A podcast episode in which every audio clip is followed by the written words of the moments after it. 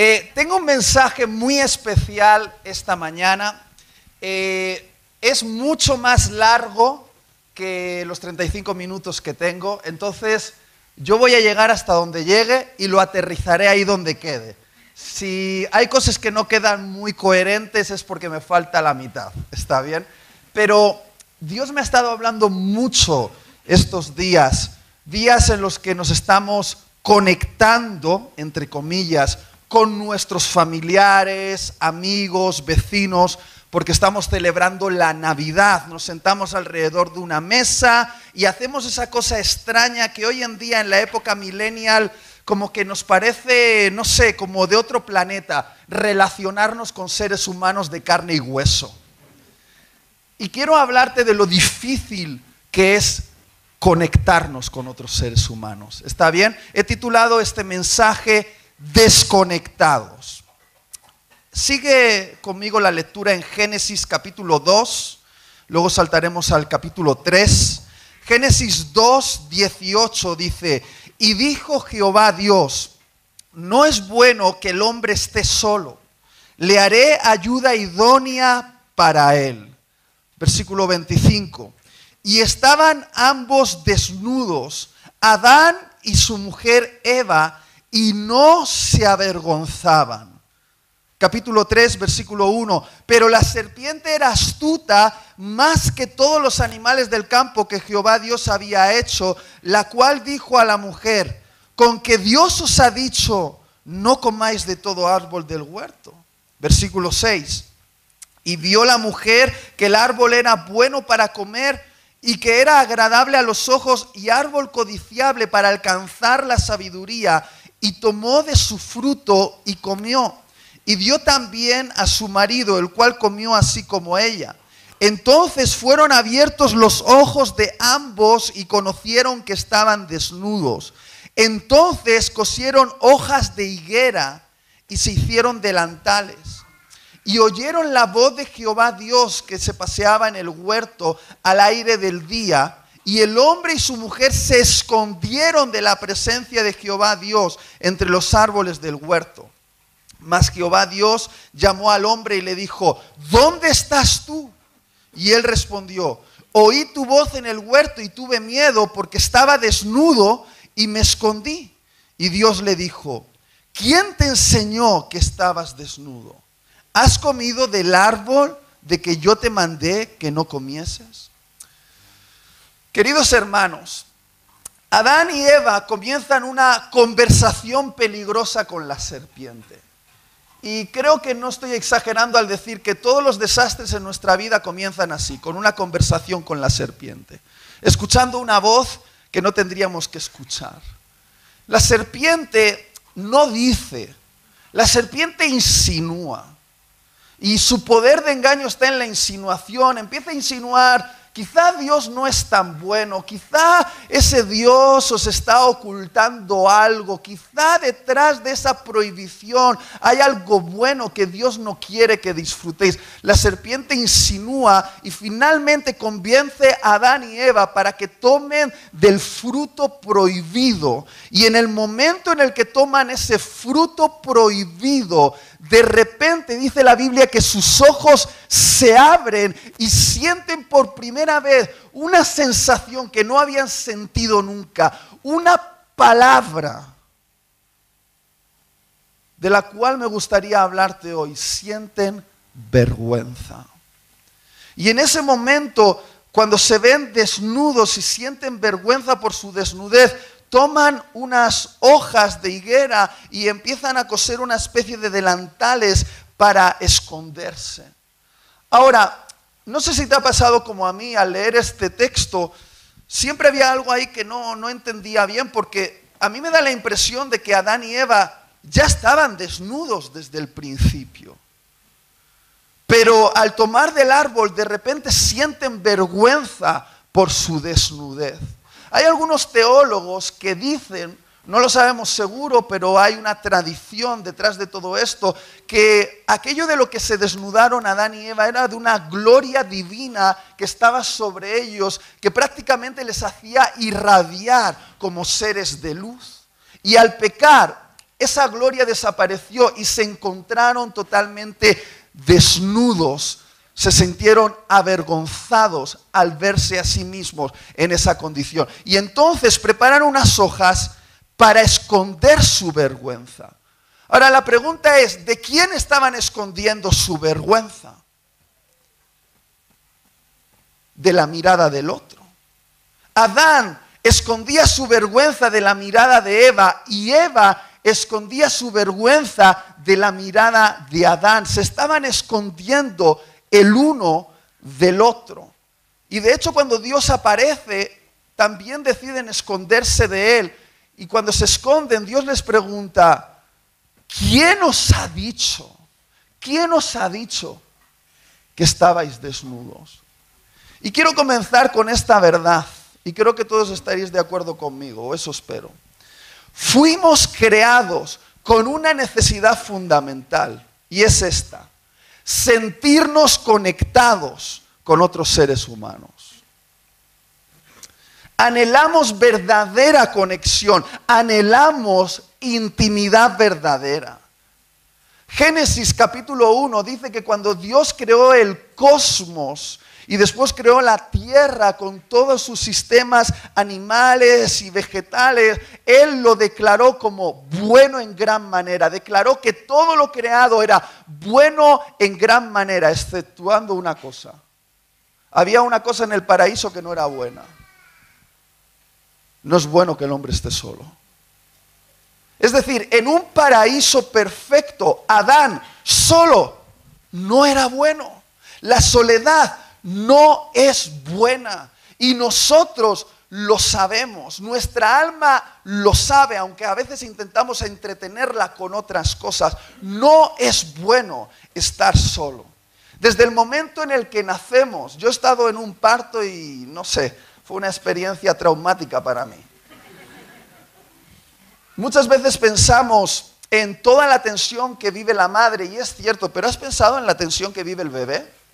El bebé lleva nueve meses en el vientre de la madre y de repente sale a un mundo desconocido con sonidos, sensaciones, olores, eh, eh, eh, colores y todo es abrumador para él. Está, según dicen los médicos, en una tensión emocional y la matrona lo sabe, por lo tanto, en el momento en el que lo saca, Toda matrona sabia sabe que lo primero que tiene que hacer es poner al bebé sobre el pecho de la madre. Tiene que poner rápidamente a ese ser cerca del pecho de la madre, lo que se llama hacer un piel con piel. Porque literalmente antes que las vacunas, antes que limpiarlo, antes que hacerle ningún tipo de prueba médica, ese bebé necesita sentirse conectado, necesita hacer un piel con piel, lo anhela, lo necesita y literalmente eso equilibra todo en su alma. Y desde el momento en el que nacemos, para el resto de nuestra vida, seguimos anhelando conexión, seguimos anhelando hacer piel con piel con otros seres humanos. Y yo me he dado cuenta de que detrás de cada embarazo no deseado de un adolescente se encuentra un alma anhelando conectar con alguien que le ame.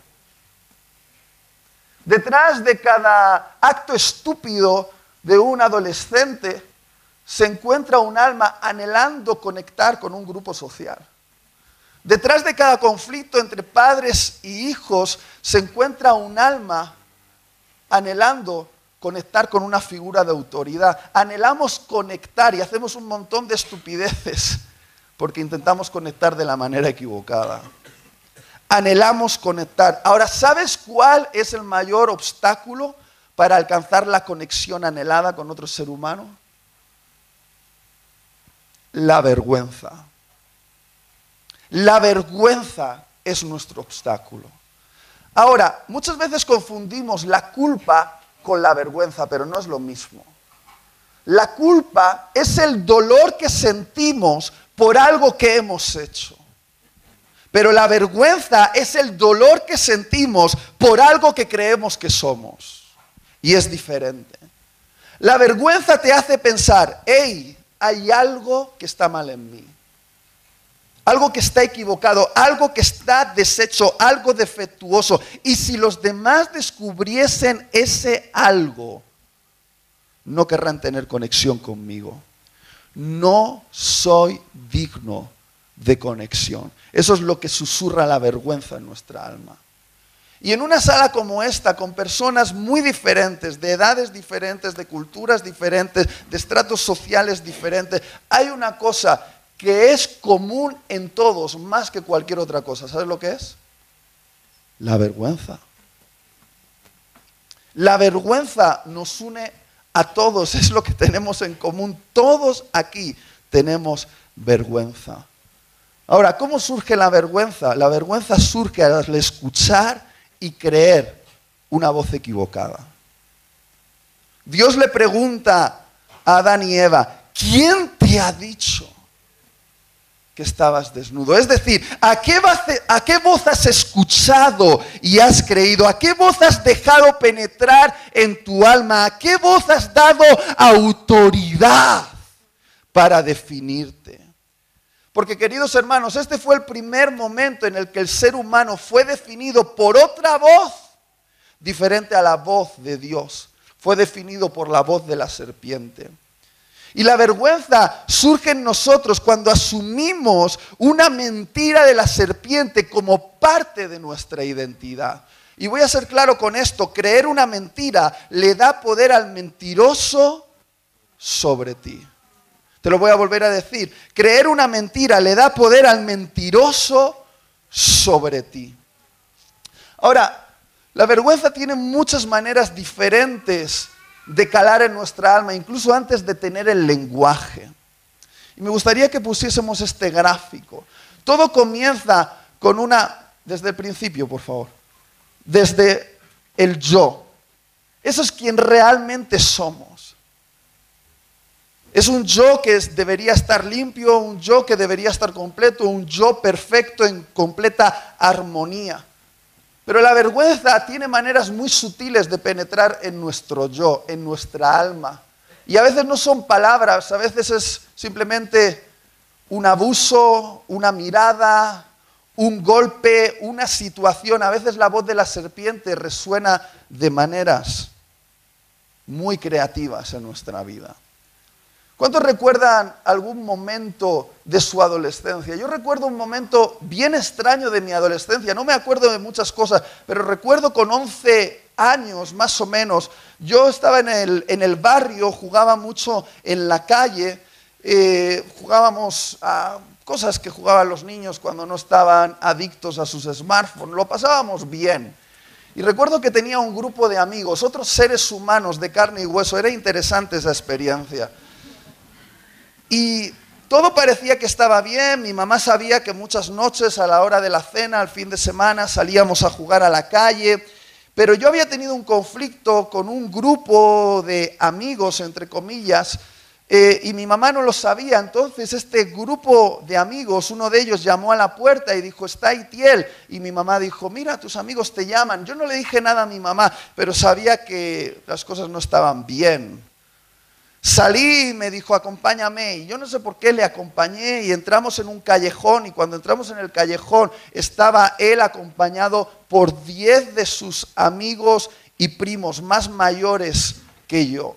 Me rodearon alrededor de mí y se pusieron a insultarme. Y recuerdo que el más mayor de todos me agarró del cuello y me elevó varios centímetros sobre el suelo.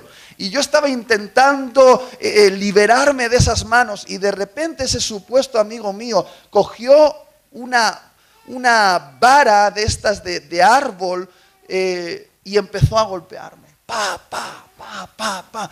Y yo estaba ahí con el cuello agarrado, no podía tocar el suelo. Y voy a ser bien claro, no sentí tanto el dolor por el golpe de esa, de esa vara sobre mi cuerpo como dolor en mi alma por sentirme violado. Estaban haciéndome algo profundamente vergonzoso. Y de alguna manera logré liberarme de eso entre las risas de ellos y me fui corriendo a casa. Y recuerdo este momento ese extraño momento que creó un patrón para el resto de mi vida. Llegué a la puerta de la casa y algo dentro de mí me dijo que me tenía que esconder de la mirada de mi mamá, que no tenía que decírselo. Entonces me puse bien, me arreglé la ropa, eh, eh, me sequé las lágrimas, entré por la puerta y mi mamá dijo, qué rápido has venido. Sí, mamá, es que no, vamos a jugar. Y me metí en mi habitación y hice como que no había pasado nada. Y desde ese momento Recuerdo que eso ha sido un patrón en mi vida, esconder mis vergüenzas. La vergüenza se te pega.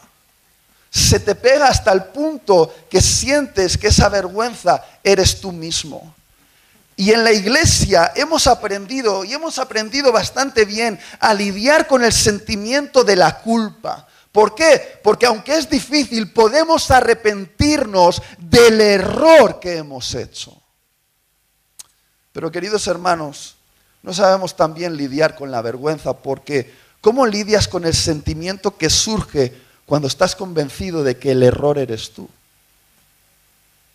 ¿Cómo te arrepientes de algo que crees que eres?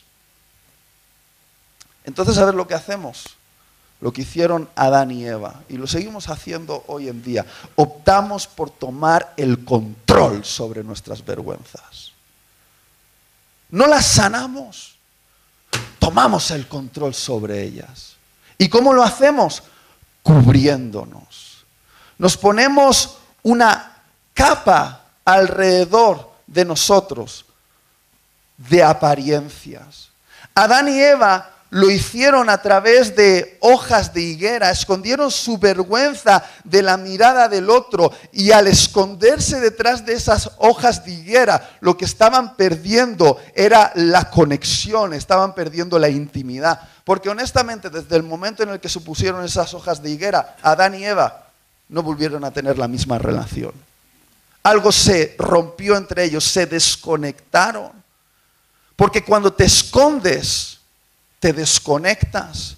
Y nosotros hacemos exactamente lo mismo que ellos. No nos tapamos detrás de hojas de higuera, nosotros nos, nos, escondemos detrás de apariencias.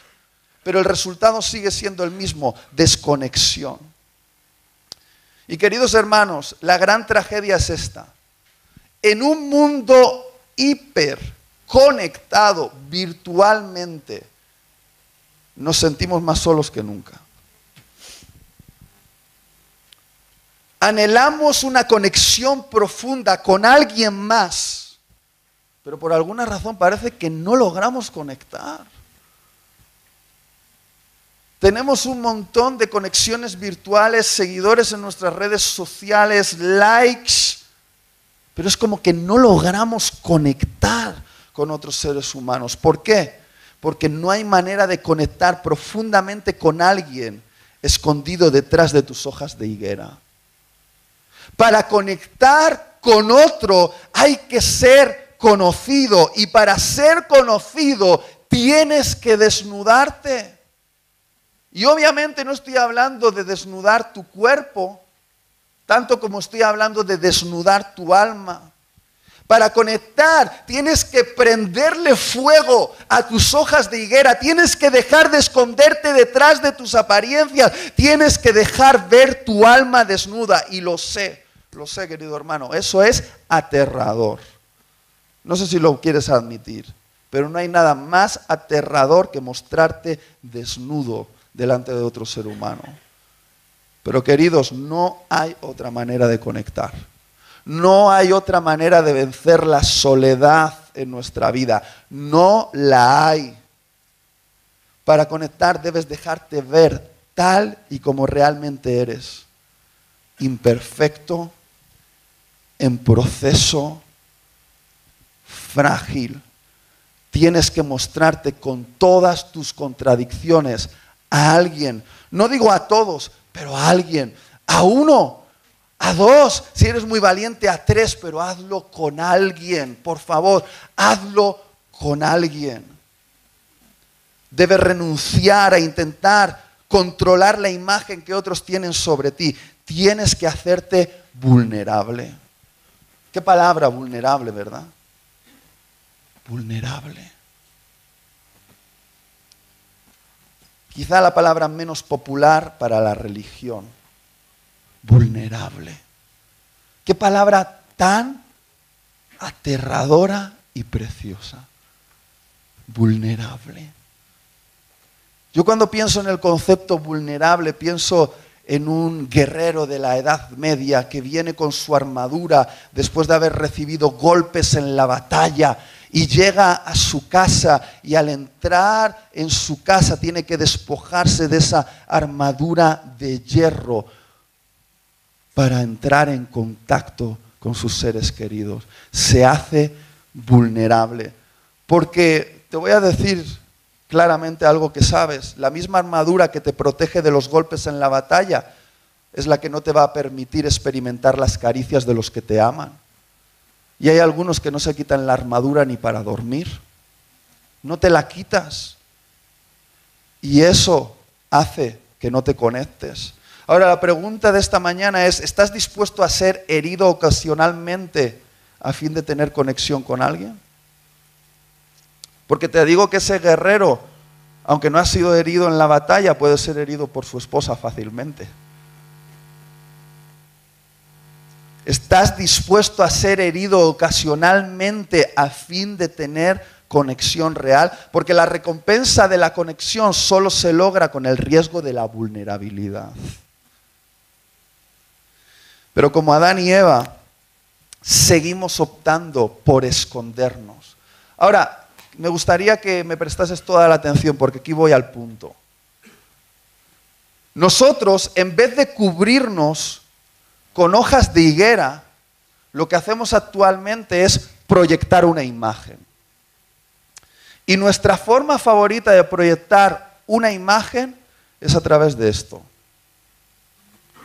Sé que para los que peinan canas aquí quizá esto no parece tan importante, pero para los de mi generación ellos saben de lo que, de lo que estoy hablando. Nosotros proyectamos una imagen. Es nuestra forma de cubrir nuestras vergüenzas. Aunque nuestras hojas de higuera se han digitalizado, siguen siendo lo mismo que han sido siempre, disfraces. Puro teatro, hermano, puro teatro. Puro teatro, deja de actuar ya. Deja de actuar seguimos ocultando nuestras vergüenzas a través de la imagen de perfección que queremos proyectar a los demás. Y si algo han evidenciado las redes sociales en nuestra era es esta paradoja. Queremos ser conocidos, pero nos aterra la idea de que alguien nos conozca realmente. No sé si lo has pillado. Queremos ser conocidos, pero nos aterra la idea de que alguien nos conozca realmente. Queremos que nos vean, pero solo una parte.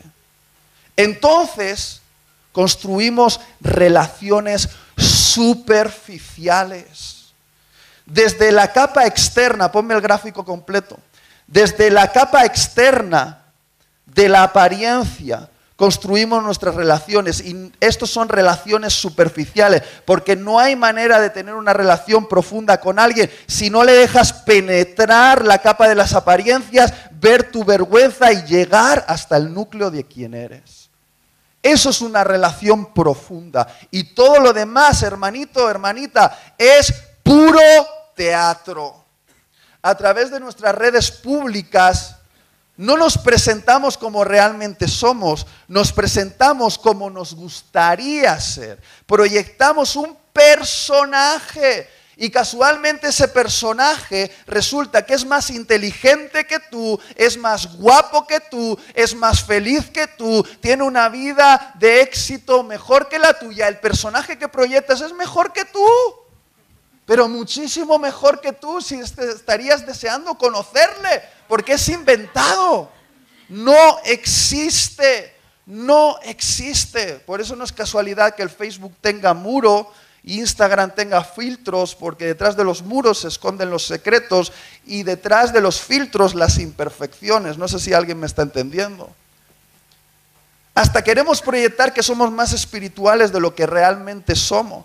Recuerdo un pastor amigo mío que está haciendo un trabajo impresionante eh, en su ciudad y de repente puso una foto donde alguien así de forma épica, desde abajo hacia arriba, le estaba sacando justo en el momento en el que él abrazaba a un mendigo, en una, en una foto casi épica, y de repente puso como subtítulo, Dios no te dará la ciudad que no estés dispuesto a abrazar. Y digo, ¿qué nos pasa? ¿Qué nos pasa? Los fariseos echaban limosnita y tocaban la campana para que todo el mundo viese lo espiritual que somos. Nosotros hacemos algo bueno en la vida y tenemos que sacarle una foto. ¿Qué nos pasa? Mira, mi mujer me ha confrontado mucho con, con mi teatro. Una vez me dijo, Itiel, Itiel, me lo dijo ahí con cara de vasca enfadada. Me dijo, Itiel, ni se te ocurra poner en Instagram una foto mía con, una, con alguna frase de adulación que no hayas tenido el valor primero de decírmelo cara a cara a mí. Porque seamos honestos, ese rollo de, poner una foto de tu esposa o de cómo le, le, llevas el desayuno, ¿qué es? ¿Para honrarla a ella o para mostrar al mundo lo buen marido que eres tú?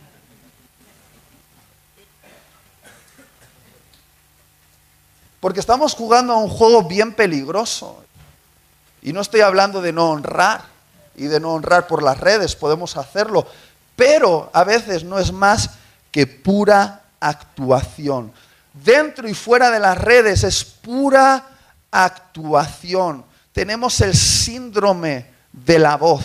¿Sabéis lo que es el síndrome de la voz? ¿Alguien ha visto el programa The Voice? La voz es alguien que se pone en el escenario y tiene dos minutos para hacer que alguien de los tres personajes supuestamente importantes que están sentados en esos sillones dados la vuelta, pulse el botón, que pulse el botón y valide esos tres minutos de esfuerzo que has hecho. Y así vivimos nuestra vida. Queremos Queremos que alguien pulse el botón en nuestra vida. Queremos subirnos al escenario y durante tres minutos demostrarle al mundo que tenemos valor. Por favor, que alguien pulse el botón. Que alguien pulse el botón. Por favor, que alguien lo pulse. Y vivimos para que alguien pulse el botón. Cuando el que ya lo pulsó hace tiempo es ignorado. Por cierto, se llama Jesús. Y nos hacemos adictos a la aprobación de los seres humanos. Y es una trampa vivir para que te aprueben. Porque si vives para la aprobación de la gente, un día vas a morir por su rechazo. Por eso no te estoy hablando hoy de que la gente te valide, de que la gente te apruebe, porque creo que estamos confundiendo las cosas. Deseamos conectar, pero lo confundimos con impresionar. No sé si alguien me está entendiendo. Deseamos conectar, pero lo confundimos con impresionar. Alguien puede pulsar el botón a tu favor, pero eso no quiere decir que tengas intimidad con él.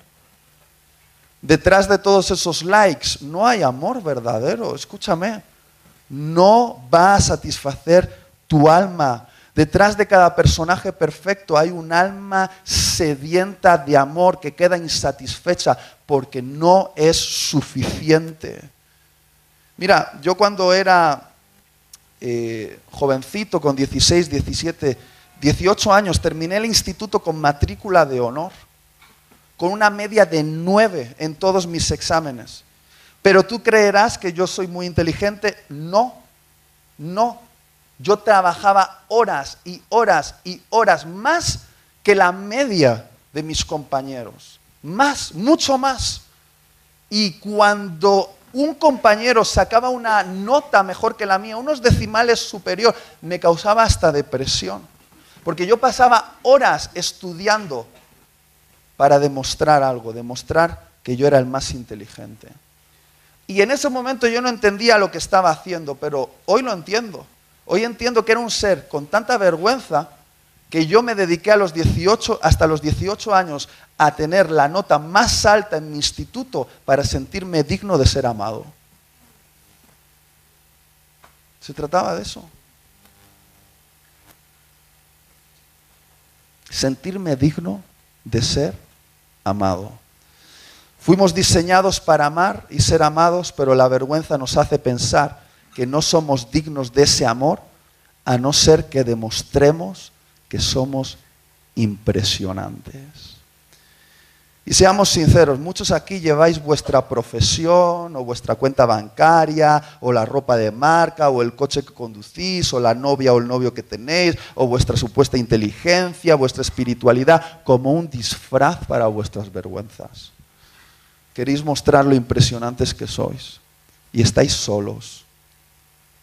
Porque honestamente las personas más admiradas de este mundo algunos con millones de seguidores se han puesto una soga en el cuello y se han suicidado.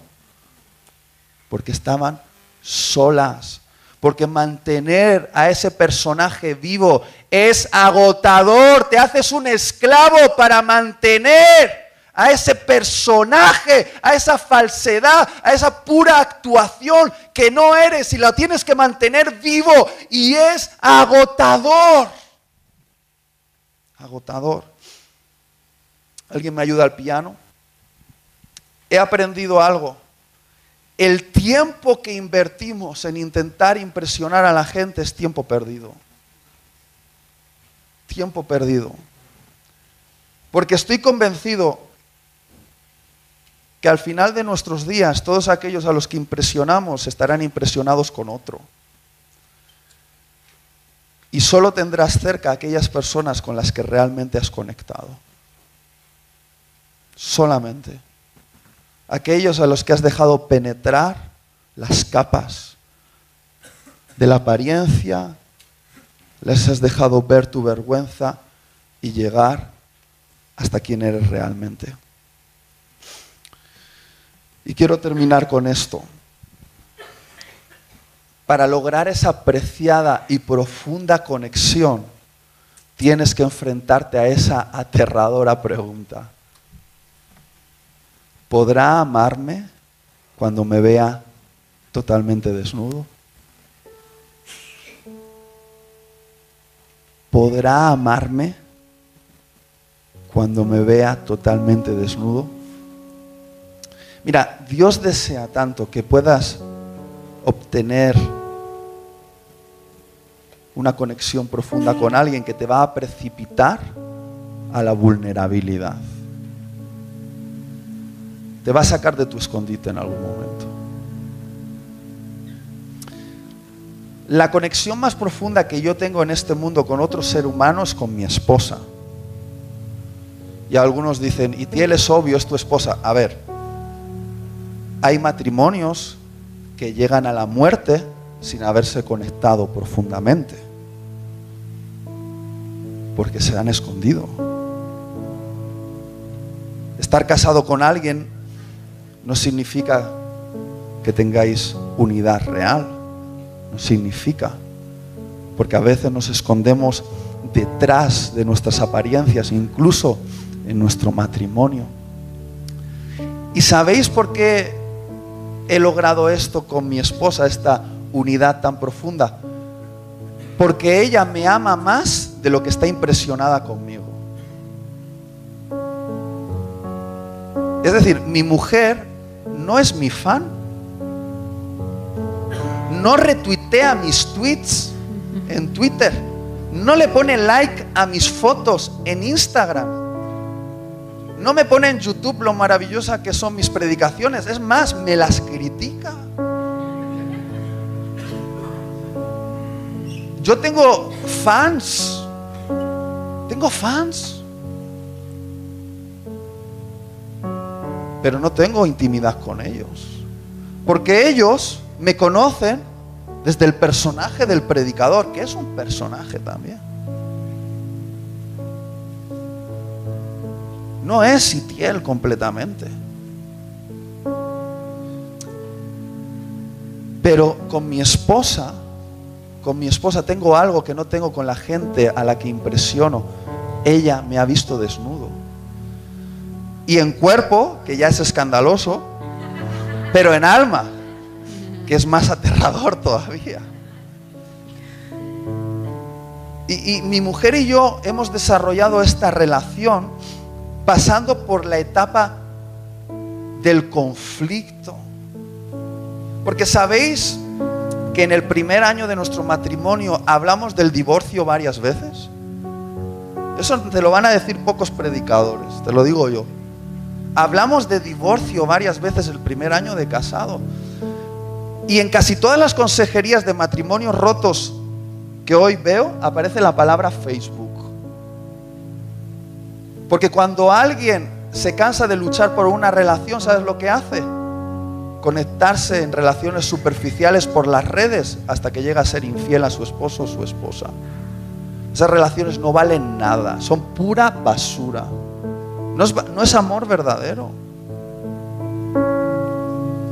Lo que yo he creado con mi esposa y mi esposa ha creado conmigo en base a pedirnos perdón, estar en crisis juntos, llorar, reír, vivir experiencias, pérdidas, ganancias, victorias y fracasos. Eso es lo que ha hecho que estemos conectados.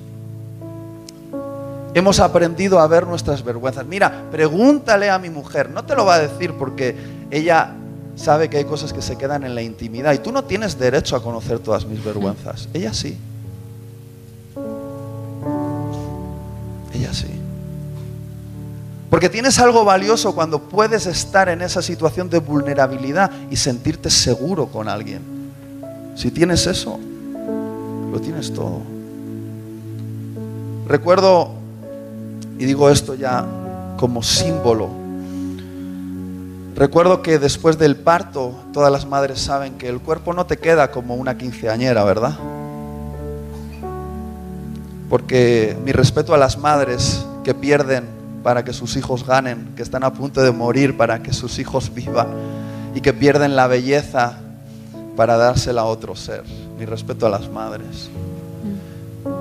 Y mi mujer siempre ha sido hermosísima y siempre lo es.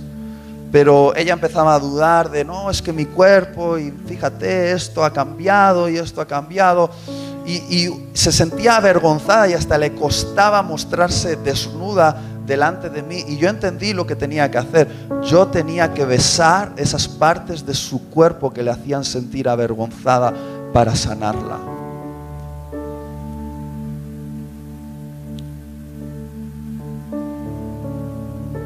Y al hacer esto pensé, quizá eso no es un símbolo de la iglesia.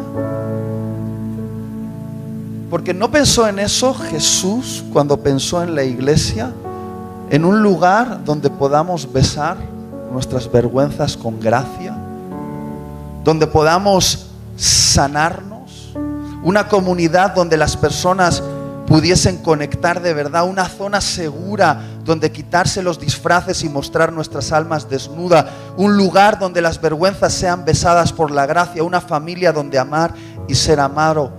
¿No es la iglesia el paraíso de Dios? No dijo Jesús, en esto conocerán que sois mi iglesia, en lo impresionantes que sois. Dijo eso. En esto conocerán que sois mi iglesia, en el amor que os tenéis los unos a los otros. Y no hay manera de experimentar amor desde el personaje. Hay que quitarse el disfraz. Queridos, la unidad de la iglesia es un asunto de credibilidad en este mundo. Porque Jesús lo dijo, que sean uno para que el mundo crea.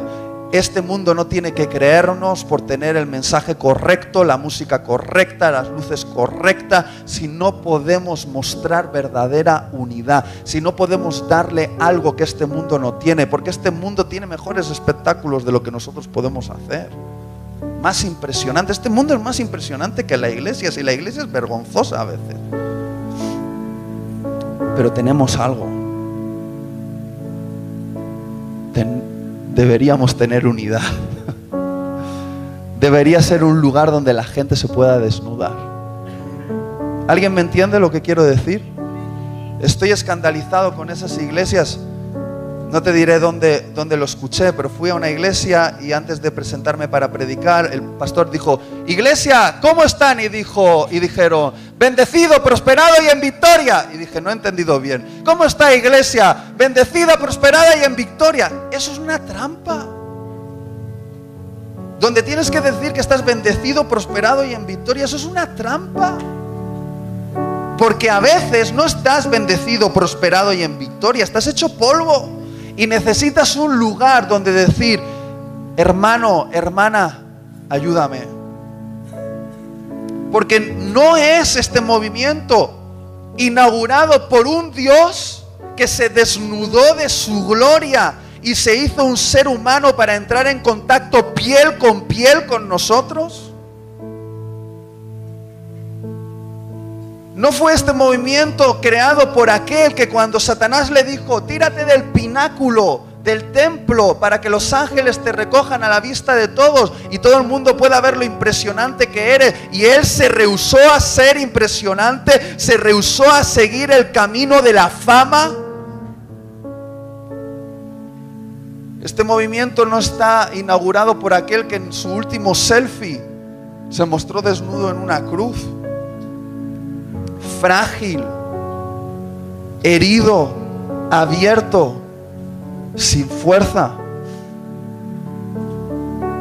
Porque si somos seguidores de Jesús, tenemos que desnudarnos como Él se desnudó en este mundo. Y tampoco te digo que lo hagas con todos, no. Pero este es mi desafío. Hazlo con alguien, por favor. Hazlo con alguien. Déjale penetrar en tu alma. Hazlo con alguien. Ten algo valioso en este mundo. Una persona con la cual te conectes de verdad. Una aunque sea. Hazlo con alguien. Ese es mi desafío para ti. Y me gustaría invitar a la iglesia a que se ponga de pie. ¿Cuántos piensan que este mensaje es pertinente para su vida de alguna manera? Levanta tu mano, ¿sí? Es un mensaje de Navidad, por cierto, porque esta es tu oportunidad en Navidad de intentar regalarle a alguien las profundidades de tu alma. ¿Te imaginas que le, que le digas a tu esposo o a tu esposa, te voy a contar algo que no te he contado jamás? Mira, alguien que comienza una conversación así está inaugurando un momento sagrado. De verdad, te voy a contar algo que no te he contado jamás.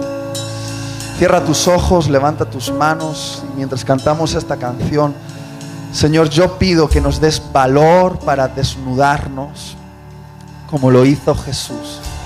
Porque por cada una de nuestras vergüenzas Jesús tiene una herida en su cuerpo para sanarnos y para proveernos del camino, del camino para conectarnos profundamente con otros. Queremos ser tu iglesia, un lugar de conexiones verdaderas, Señor. Oro por esto en el nombre de Jesús. Amén.